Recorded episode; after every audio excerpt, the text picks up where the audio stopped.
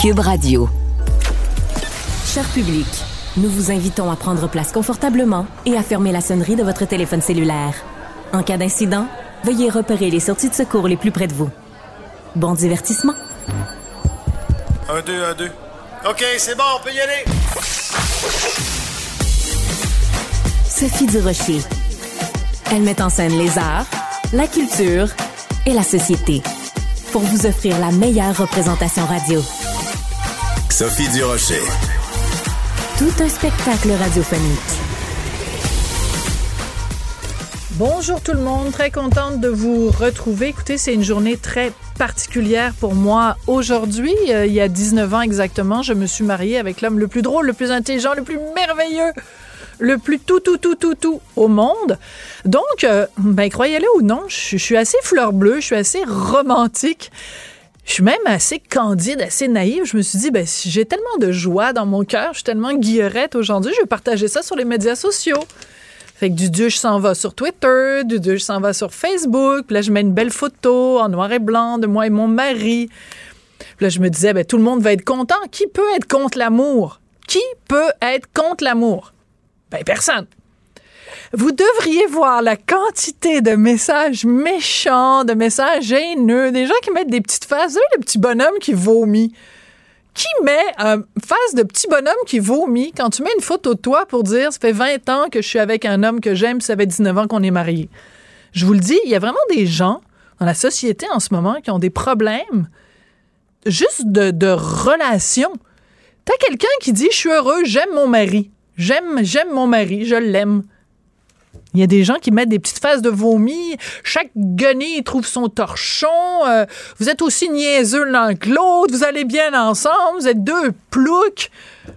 Franchement, je voulais juste partager un petit moment de bonheur, un grand moment de bonheur. Le jour où je me suis mariée, c'est une belle journée. Mais savez-vous quoi? La prochaine fois, l'année prochaine, ça va faire 20 ans que je suis mariée. Pensez-vous que je vais aller me montrer le bout du nez sur les médias sociaux? Pas en tout. Je vais embrasser mon mari. Je vais fermer ma grande bouche. Quand j'ai vu la réaction des gens aussi méchante sur les médias sociaux, j'ai poussé un découragé. Ben voyons donc. Sophie Durocher. Un savoureux mélange artistique de culture et d'information. Alors, à partir de vendredi, dans tous les cinémas, tous les bons cinémas au Québec, vous allez pouvoir voir un documentaire. Vraiment, c'est un documentaire choc. Ça s'intitule Je vous salue, salope, la misogynie au temps du numérique. Justement, on venait d'en parler, du numérique. Et euh, c'est un film qui est réalisé par Léa Clermont-Dion et Guylaine Marois. Je l'ai vu la semaine dernière. C'est vraiment un documentaire choc. On a la grande chance d'avoir Léa Clermont-Dion au bout de la ligne. Bonjour Léa. Bonjour Sophie, ça va bien? Ben moi, ça va très bien. Je t'avoue que si on avait fait l'entrevue euh, quelques minutes après que je sois sortie du film, j'aurais été très troublée. Ça m'a pris euh, au moins une heure pour arriver à retomber sur mes pattes. C'est un film qui montre donc la misogynie, les agressions, la haine qui circule sur les médias sociaux. Et vous avez fait le choix, toi et Guylaine Marois, de la montrer. On la reçoit en pleine face. T'as pas peur qu'en montrant justement cette haine pendant euh, 1h20, que ça décourage les gens?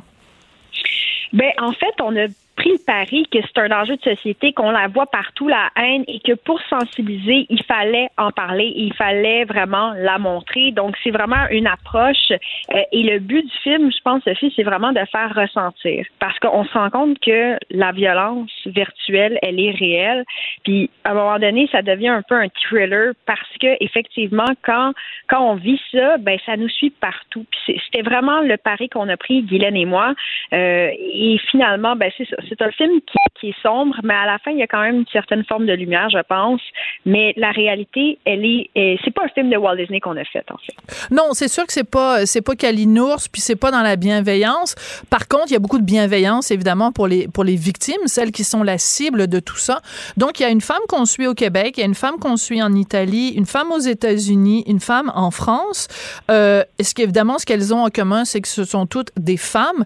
Est-ce qu'on aurait pu faire le même film, Léa, où on aurait montré des hommes politiciens, étudiants, euh, des jeunes qui sont victimes de haine en ligne. Pourquoi avoir mis l'accent sur les femmes? En quoi la violence envers les femmes est différente de la violence envers les hommes?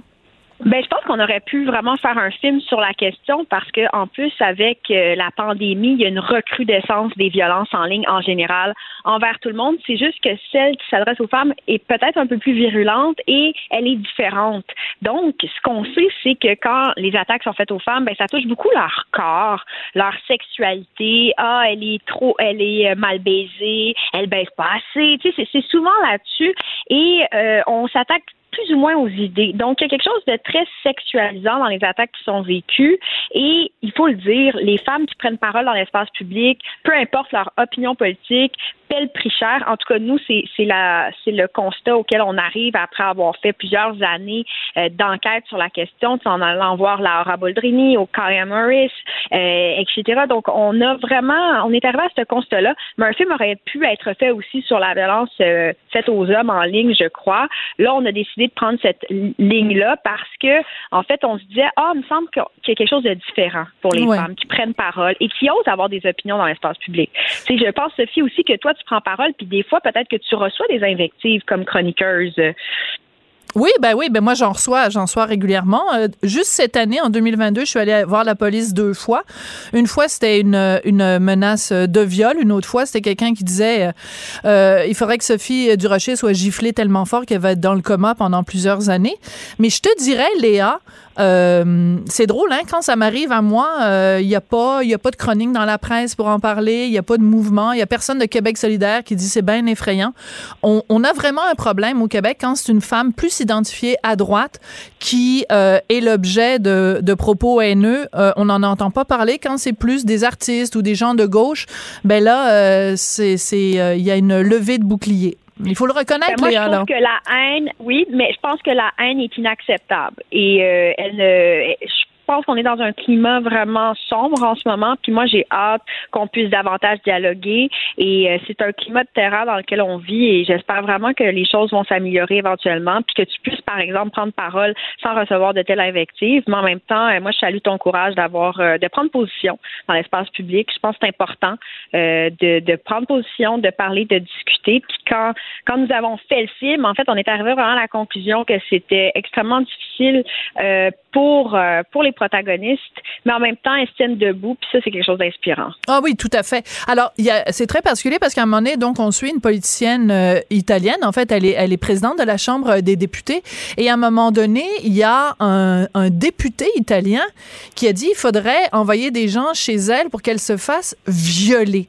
Et je regardais ça aller, puis je me disais, bon, on sait que la société italienne est très macho.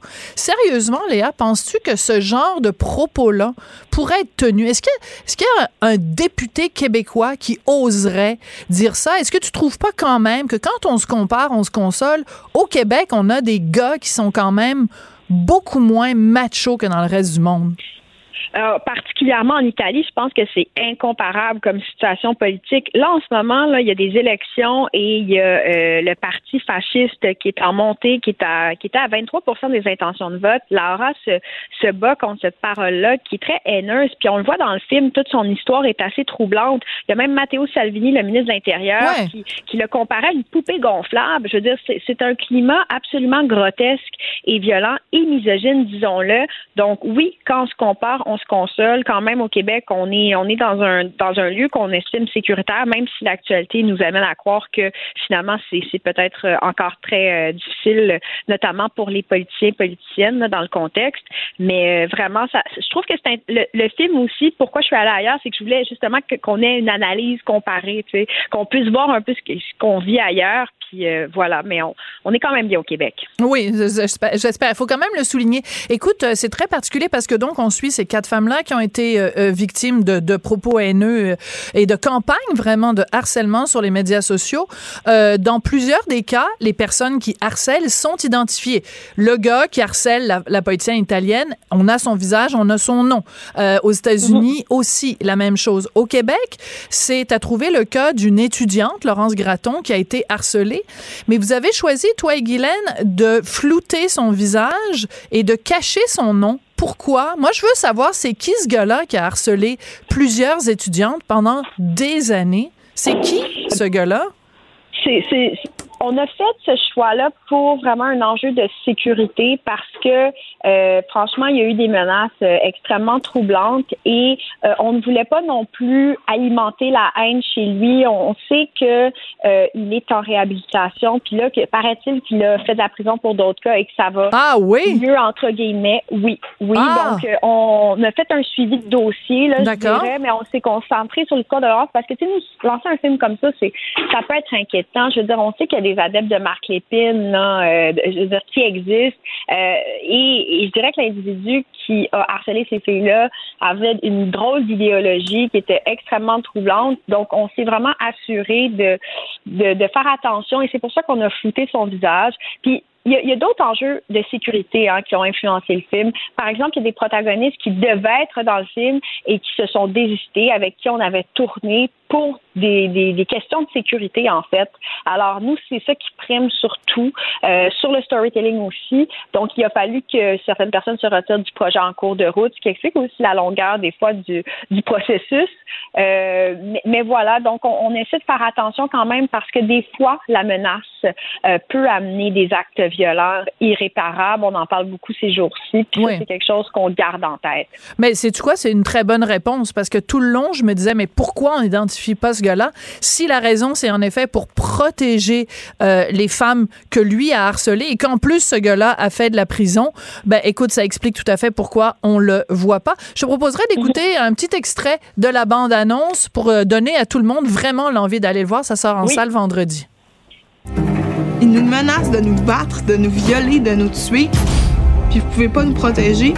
We need to see that these are crimes of a new modern age and that terrorism gives a direct pathway to real violence in the physical world. Si tu avais euh, un policier devant toi, Léa, qu'est-ce que tu lui dirais? Comment on peut mieux euh, accompagner les gens qui sont victimes de harcèlement en ligne? Euh, ben, je pense que la première étape, c'est de pas banaliser ce qui est vécu parce que des fois, il y a des policiers qui sont moins familiers avec les outils numériques, les réseaux sociaux, puis ils pensent qu'un petit commentaire, c'est pas grave. Des fois, ils sont même pas, des fois, ils sont même pas capables d'aller sur Facebook. Ça m'est déjà arrivé il y a plusieurs années. Le policier disait, ah, j'ai même pas de compte Facebook. Ben c'est ça. Donc toi, tu as porté plainte, tu le sais, je veux dire, le premier répondant qui reçoit la plainte est important. Si moi j'arrive au poste de police puis je dis ben j'ai reçu des menaces de mort, je veux pas qu'on fasse bah c'est juste Facebook, c'est pas important. Mais ça, c'est aussi, je pense, un exercice de formation des policiers qui, ont peu d'outils finalement pour bien comprendre les réseaux sociaux. Puis on sait que qu'ils sont pas mal occupés par plusieurs dossiers. On peut pas être, expert de tout. Mais la, la réaction à ne pas avoir, c'est c'est vraiment de banaliser. Banaliser, ça sert vraiment à rien et c'est vraiment visible parce que la personne après ne veut pas continuer le processus, alors que c'est important que ces individus qui perpétuent la haine soient responsables de leur acte. Et s'ils font du harcèlement criminel, ben il faut, faut porter plainte. Comme par exemple Catherine Fournier, elle le fait, euh, elle a gagné sa cause, puis il y en a d'autres. Euh, alors ça, ça, ça donne espoir. Je pense Geneviève Peterson aussi. Euh, mais les policiers, je pense qu'il faut rester à l'écoute puis faire preuve d'empathie parce que c'est pas parce que ça se passe sur le Messenger ou sur Twitter que c'est moins important que dans le monde physique. Comme le dit Marion Seclin dans le documentaire, qui a reçu plus de 40 000 hmm. menaces, insultes, etc., elle, elle a dit que son viol, euh, c'était moins, euh, ça a été moins traumatisant que le cyberharcèlement qu'elle a vécu. Parce que le cyberharcèlement, c'était dans la durée, ça n'arrêtait jamais, ça la rendait paranoïaque. Et, moi, j'ai envie qu'on se mette à la place de celles qui reçoivent ça et, qui souffrent finalement parce que c'est l'isolement, c'est des pensées mm. suicidaires des fois, c'est de l'anxiété, c'est une remise en doute profonde vraiment, je pense que c'est un enjeu démocratique parce qu'on veut que tout le monde s'exprime dans l'espace public. C'est le droit à la liberté d'expression. On est pour la liberté d'expression, mais laissons les personnes s'exprimer. Alors, c'est des rappels, sont des rappels qui sont importants, euh, Léa. Malheureusement, tu vois, on parle de liberté d'expression, je suis obligée de te couper, mais c'est pas parce que j'aime pas ce que tu dis, c'est parce ben, que ben euh, c'est le temps, c'est le temps. Qu'est-ce que tu veux que je te dise, Léa? Tu m'as as salué mon courage tout à l'heure. Je veux te renvoyer, toi aussi. Tu es une femme courageuse. Toi et Guylaine, vous avez pas eu peur de faire ce documentaire-là. Et salutations aux quatre femmes qui ont témoigné à visage découvert dans le documentaire, qui elles aussi sont très courageuses. on, va être partout à travers le Québec aussi. Nous, on s'en va à la rencontre des gens, on veut dialoguer. C'est, c'est ça le but du film, c'est de faire ressentir. On a fait un film, en fait. Et ça, c'est important de le rappeler. C'est pas un dépliant, c'est pas une formation plate donnée par quelqu'un qui, qui s'emmerde. On est là pour dialoguer, ouvrir les esprits. Puis moi, j'invite les gens à aller en salle parce que c'est difficile de se rendre là et euh, tout part de la salle de cinéma. Alors, je vous invite à y aller. Merci beaucoup. Ça prend l'affiche euh, vendredi. Donc, euh, je vous salue, salope. C'est la première fois que je dis le mot salope en nom, mais c'est pour une bonne cause. Merci beaucoup, Léa Clermont-Dion. À vendredi. Merci. Bye bye. Qu'elle soit en avant ou en arrière-scène, Sophie Durocher reste toujours Sophie Durocher. Le, le commentaire de Steve Fortin. Des positions pas comme les autres. Le savez-vous qu'on est en campagne électorale? il y avait un mhm. premier euh, débat, en tout cas des entrevues avec euh, les différents chefs de parti dimanche soir. Et il y a plusieurs observateurs qui ont remarqué que, bon, on abordait toutes sortes de sujets, mais on n'a pas parlé de culture. Comme si la culture, ça n'existait pas. Ça t'a choqué, Steve Fortin? Oui, euh, oui, je dois le dire, parce que le format se prêtait bien, je trouve, ce format-là.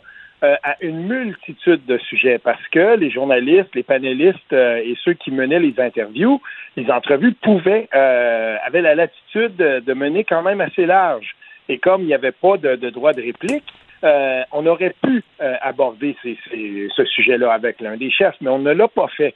Euh, même chose peut être dite par rapport à la langue. On ne l'a pas attaqué de front, on ne l'a pas abordé de front, mais plutôt toujours par la lorgnette de quelque chose d'autre. Par exemple, en ce moment, les seuils d'immigration mhm. vont finir par parler de langue, peut-être même de culture ou même d'identité, l'identité québécoise. Ça manque ça. Et puis, quand on parle de culture, c'est pas la première fois. C'est toujours pareil. Quand on est en élection, à moins que quelque chose se passe pour vraiment dire euh, on va catapulter ce sujet-là euh, dans l'actualité.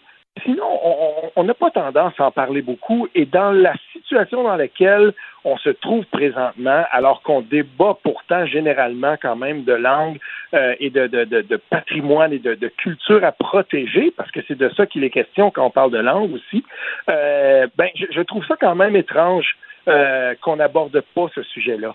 Et je peux te dire que cet été, euh, je, je, crois que ben, j'en avais parlé en tout cas avec Vincent Dessouroux à un moment donné, mais c'est très important de rappeler qu'il y a plusieurs événements qui ont réussi à traverser la, la, la pandémie des festivals et tout ça. T'as raison. Il n'y a pas de pérennité là-dedans.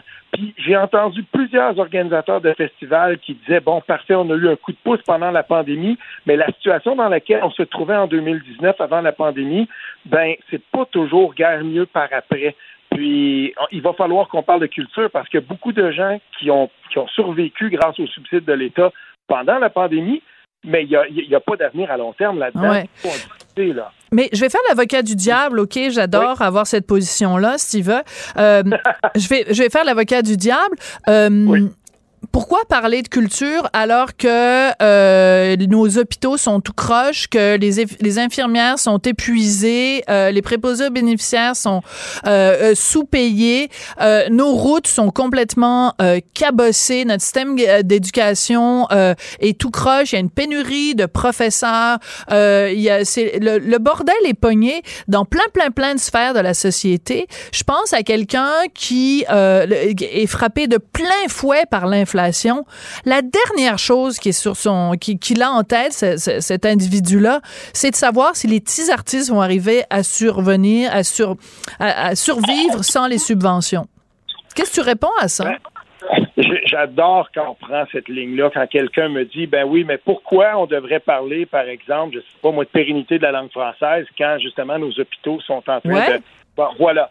Moi, je réponds toujours la même chose à ça. C'est qu'un gouvernement quand on élit un gouvernement, puis quand on prend des gens, puis qu'on on, on, les envoie au Parlement, on va faire, on va construire un conseil des ministres, puis il y a des gens qui vont, c'est comme une grande tentacule, hein. Donc, euh, c'est une grande pieuvre, elle va avoir 27, 35 euh, euh, bras, dépendamment de combien de ministres on a, et ces gens-là sont euh, leur, leur, leur euh, emploi, si on veut, leur mandat, c'est de s'assurer qu'on est capable de marcher et, et, de manger de la gomme en même temps. Et, et c'est très important, ça. Ah, il, y a, il, y a, il, y a quelques, il y a quelques jours de ça, j'ai mené une entrevue euh, pour le journal local ici parce que mon oncle Serge puis Pépé et sa guitare vont être à Montebello. Euh, l'organisateur, c'est un festival de vélo de montagne, a décidé de rendre le, spectacle, parce qu'il y a un seul spectacle pour lancer le festival. L'année passée, c'était les Planet Smashers qui étaient là. Cette année, et c'est gratuit.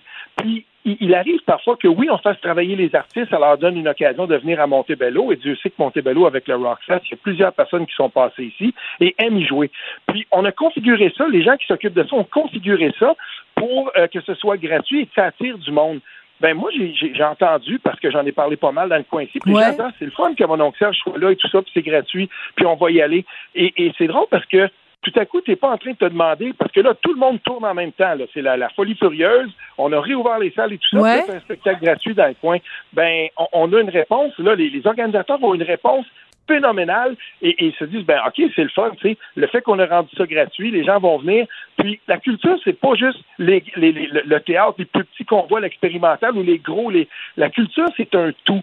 Puis dans la semaine qu'on va vivre cette semaine ben moi j'ai un ami enseignant qui se disait ben c'est tough la rentrée tout ça. Puis ben c'est le fun. Il y a un show vendredi soir gratuit. On va être là. On va on va passer à autre chose parce que on le sait comment ça, comment ça va dans nos écoles. On est parents, des amis sont parents, des amis sont dans les hôpitaux et tout ça. Mais la culture aussi, c'est la plus belle soupape qu'on a. Voilà. Pour être capable, une fois de temps en temps, de dire attention, c'est pour la santé mentale, c'est pour le bien-être de tout le monde qu'on fait ça. Et, pendant la pandémie, et pendant la pandémie, ça nous a tellement manqué. Tout d'un coup, on, s'est rappelé, il y a des gens, ils se sont rappelés, ah tiens, c'est le fun d'aller au cinéma. Ah tiens, c'est, sympathique de pouvoir aller au théâtre. Ah, aller voir des spectacles de musique.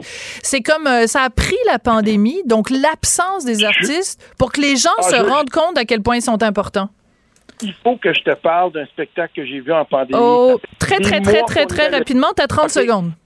OK, ben écoute, Michel Rivard, euh, son show là, sur sa vie, est venu le présenter euh, à Gatineau, à la salle, dans, grand, la grande salle à Gatineau. On était espacés, on avait des masques, je détestais ça. Et pourtant, les larmes coulaient. Les larmes coulaient parce que j'étais tellement saisi par ce beau spectacle-là de Michel Rivard qui parle de lui, de sa vie. C'est magnifique. juste, juste de retrouver ça. L'origine de mes espèces. C'était tellement, tellement bon. Non, c'est la culture, c'est essentiel.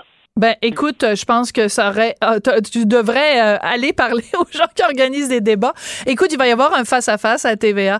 Espérons qu'à ce moment-là, la question de la culture et que la question de la langue aussi sera abordée, mmh. mais vraiment de plein fouet et pas simplement euh, comme un, à côté et un sous-sujet. Euh, parce que quand même, c'est ça qui fait que le Québec, c'est le Québec, puis qu'on continue à survivre à l'intérieur du grand tout canadien. Merci beaucoup, Steve Fortin, chroniqueur et blogueur au Journal de Montréal, Journal de Québec.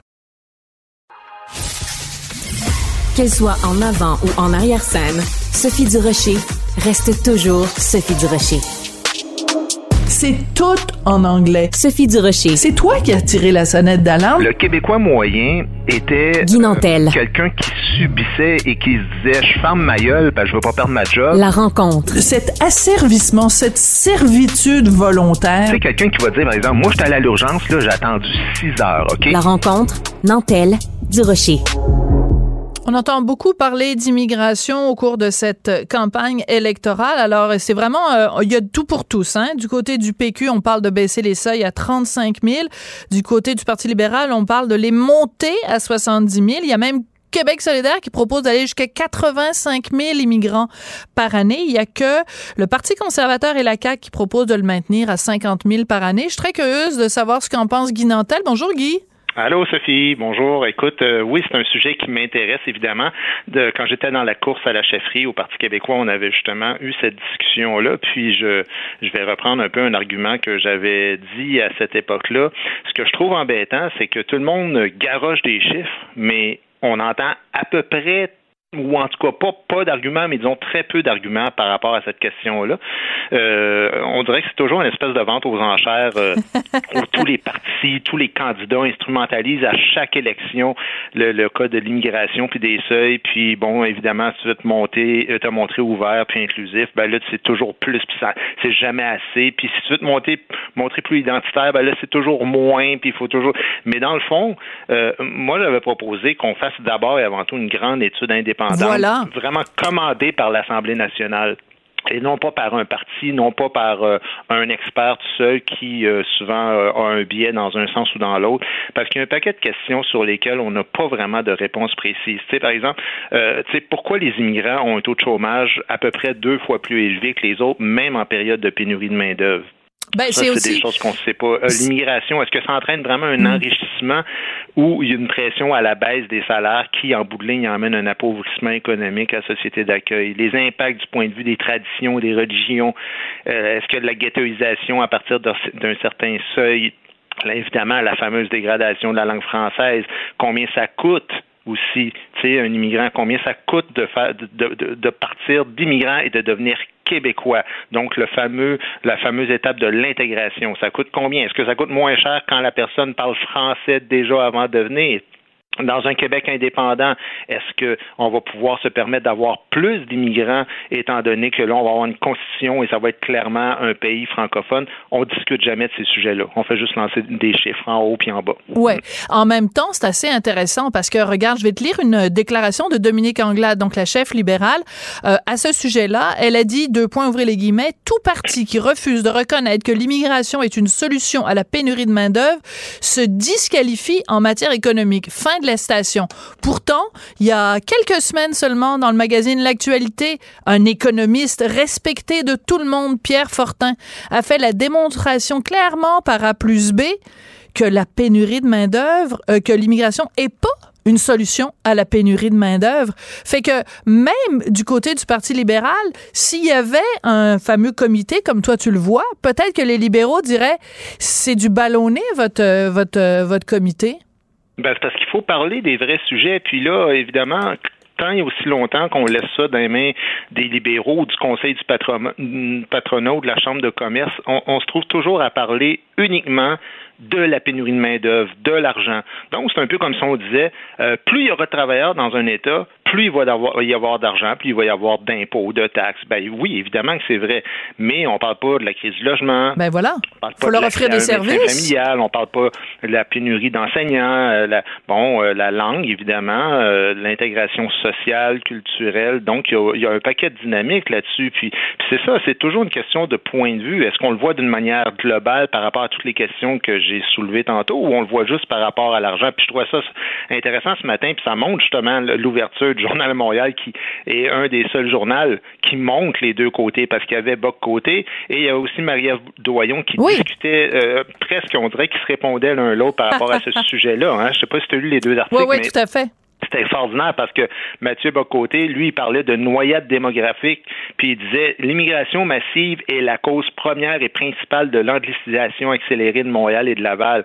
Et Marie-Ève Doyon disait faire disparaître, elle, disait que de, refuser, donc elle parlait du Parti québécois, de baisser ça à 35 000, c'était de faire disparaître la nation et de l'enfoncer comme ça dans un déficit de main-d'œuvre. donc, tout est une question de point de vue, de, vue par rapport à ces questions-là. Mais c'est intéressant aussi parce qu'on est pogné dans un dilemme Guy, il faut pas se le cacher, c'est que euh, on, si on augmente les seuils euh, de, d'immigration, il y a un risque, en effet, bon, euh, d'avoir des problèmes de francisation, ça règle pas la pénurie de main d'œuvre, etc., etc. Puis en même temps, si on les baisse tellement, on risque d'être, de perdre notre place. On va occuper un moins grand pourcentage de la confédération, et avec ce moins grand pourcentage vient moins de pouvoir. Donc c'est cornélien ce dilemme-là? Perdant, perdant, c'est tout à fait raison. Tu peux pas mieux dire. Écoute, euh, c'est exactement ça. C'est-à-dire que si on s'il n'y en a pas assez d'immigrants, ben là, ce qu'on nous dit, c'est que bon, euh, poids démographique, euh,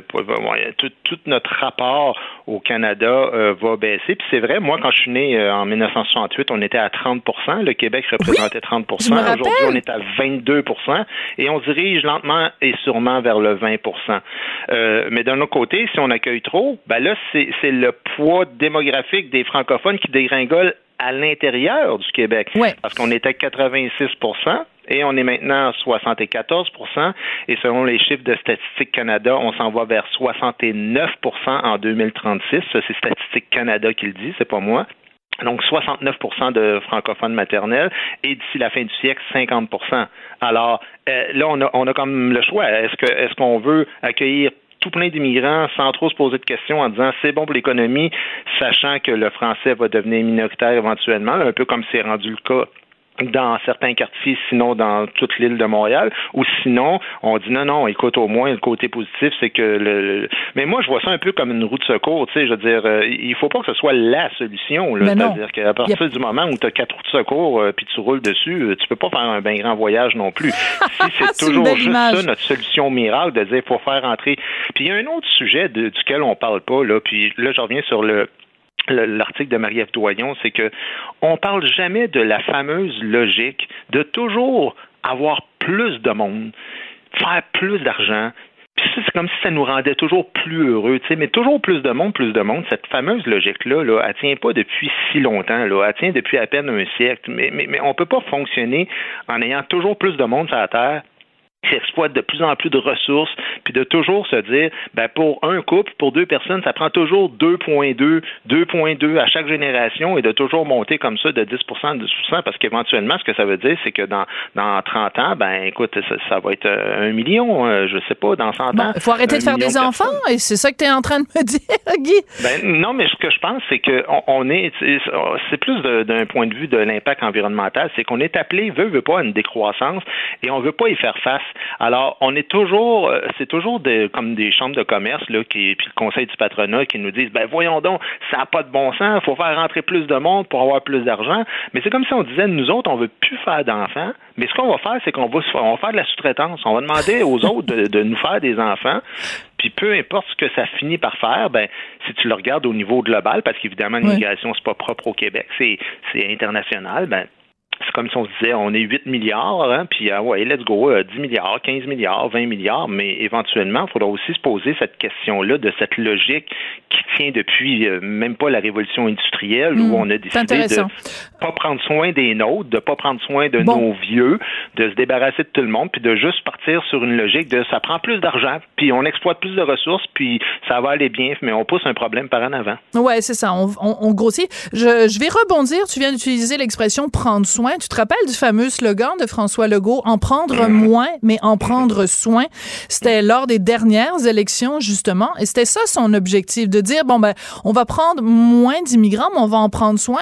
Euh, sous-entendu, on va avoir des meilleurs programmes de francisation. Est-ce que c'est ça la solution? C'est-à-dire que le dilemme dont je parlais tout à l'heure, c'est cette crainte de dire, bon, ben, si on fait rentrer des gens qui ne parlent pas français, petit à petit, on va se diluer dans le grand tout anglophone.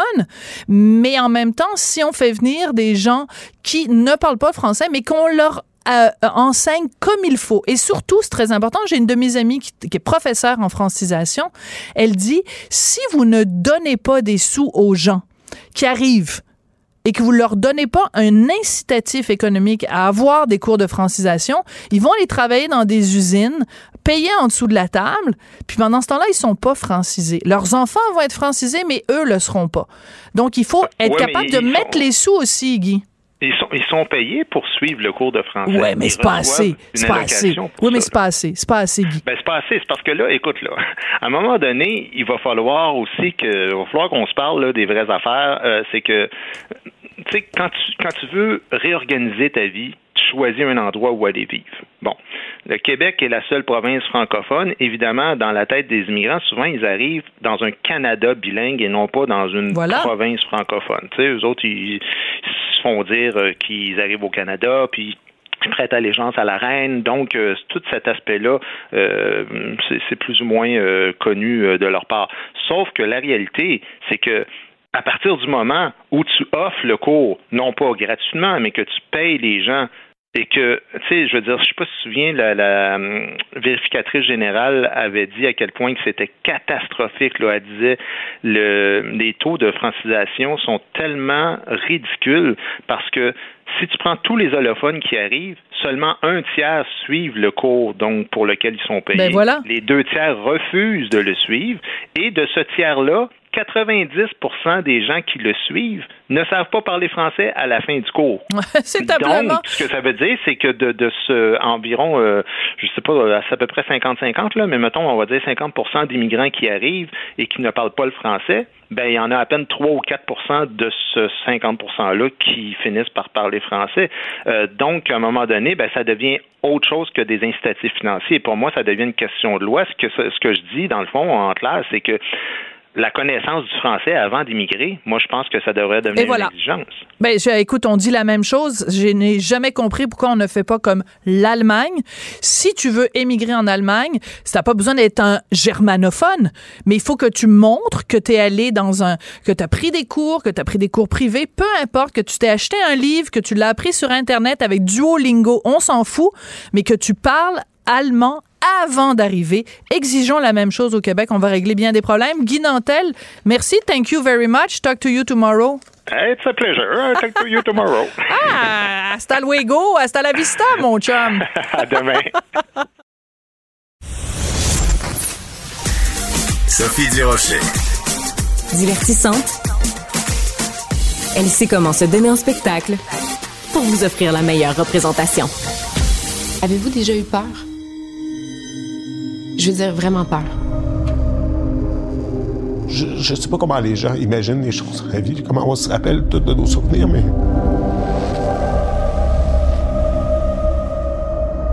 Mais moi, je vois les choses.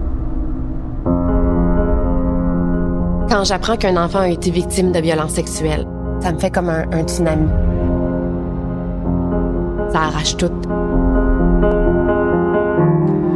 Ouf, c'est difficile à entendre. Ce qu'on vient d'entendre, c'est la voix de Mélissa Desormeaux-Poulain. C'est elle qui présente le documentaire Et maintenant, point d'interrogation, qui est disponible à partir d'aujourd'hui sur la plateforme Vrai. C'est un documentaire très touchant, très bouleversant sur des hommes et des femmes adultes qui ont été victimes d'agressions sexuelles quand ils étaient euh, enfants, quand ils étaient même très, très jeunes enfants. Mélissa Desormeaux-Poulain est au bout de la ligne. Bonjour, Mélissa.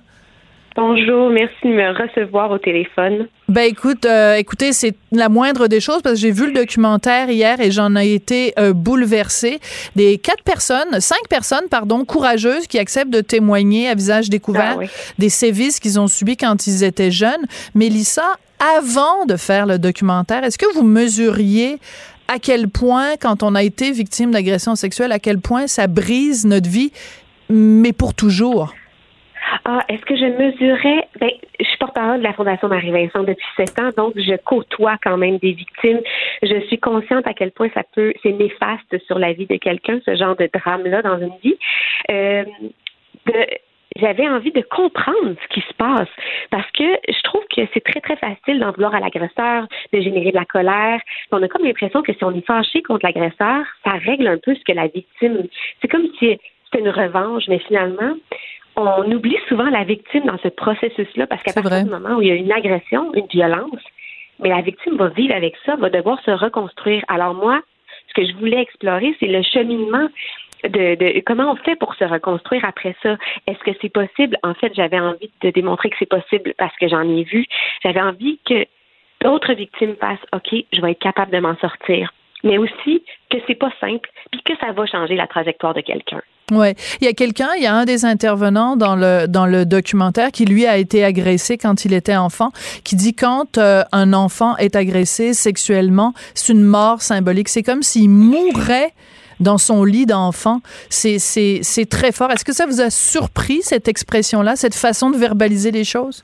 Ah, mais oui, ça m'a surpris, mais en même temps, je trouvais ça très, très clair. Pour lui, c'est comme ça. Puis justement, avec nos cinq participants, on a vraiment euh, euh des, euh, des chemins différents. Donc, celui de Paul qui dit ça, mais ben, pour lui, c'était ça. Puis c'est encore ça pour lui. Ça a été difficile toute sa vie à cause de ça. Euh, donc oui, je, puis je trouvais ça lourd de sens, mais en même temps très, très clair. Je, je peux comprendre. Il y a comme une petite partie de nous qui s'éteint ou qui va se transformer à cause de cette affaire-là. Ouais.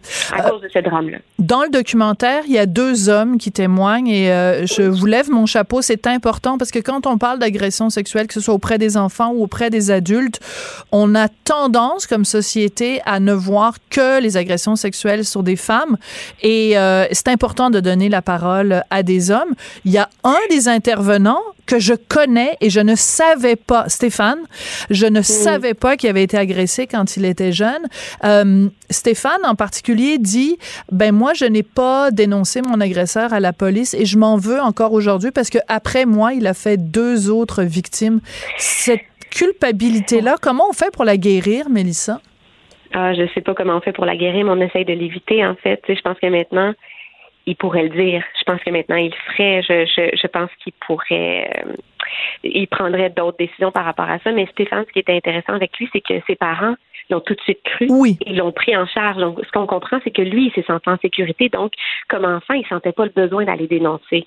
Ce que je peux comprendre. Parce que c'est pas toutes les victimes qui ont envie de dénoncer. C'est juste qu'à partir du moment où on le dit, ça devient réel. Et là, nous, comme personnes extérieures, on peut les aider. C'est ça l'important de dénoncer. Mais puis c'est aussi pour que les agresseurs arrêtent, pour qu'ils se, se mettre en prison, pour qu'il y ait des, des, des, cautions contre eux. Là, fait que, oui.